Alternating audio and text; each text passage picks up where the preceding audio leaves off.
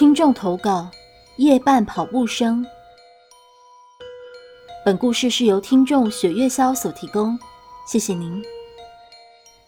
我家住在乡下，夏天真的非常炎热，热到无法好好入睡的那种。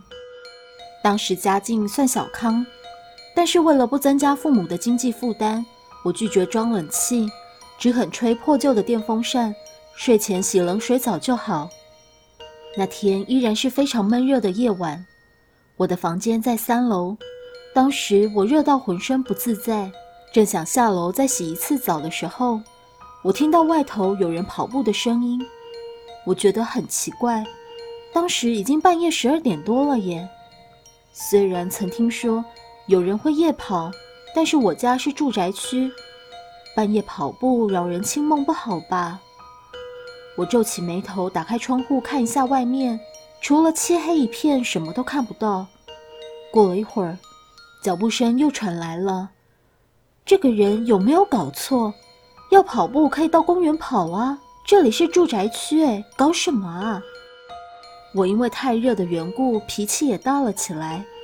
我决定下楼打开门，狠狠臭骂这个半夜不睡在住宅区跑步的人。我三步当做两步的冲下一楼，用力打开门，正想怒骂这个跑步的人时，我看到一个。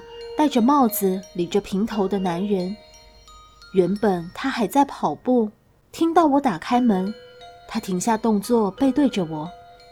我正想大声开骂的时候，我看到这个男人竟然没有脚。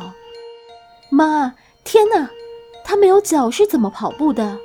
跑步的声音又是怎么回事？正当我发愣的时候，这个男人缓缓转身。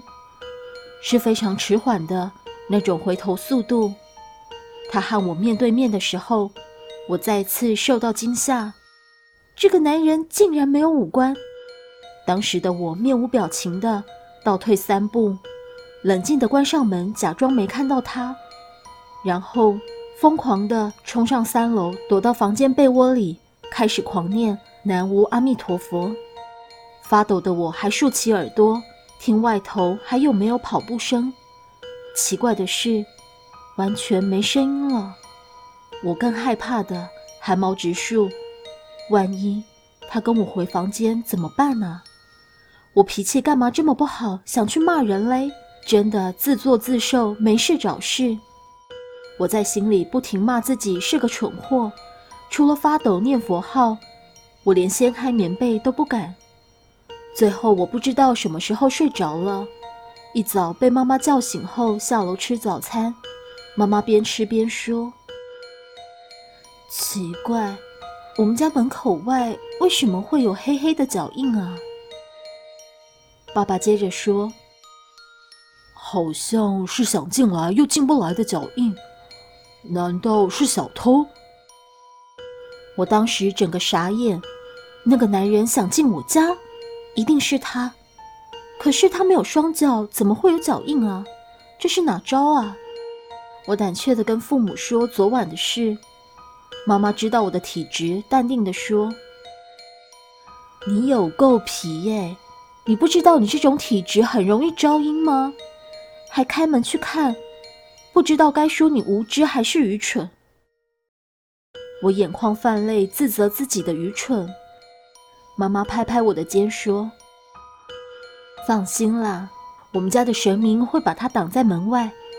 等等，我请师傅来静一静就好。”最后，妈妈请师傅来家里洒净水。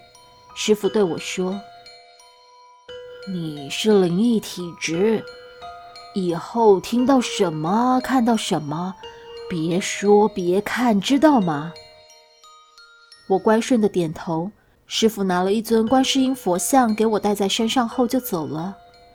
这件事造成我晚上都不太敢出门，连上班都找早班的工作。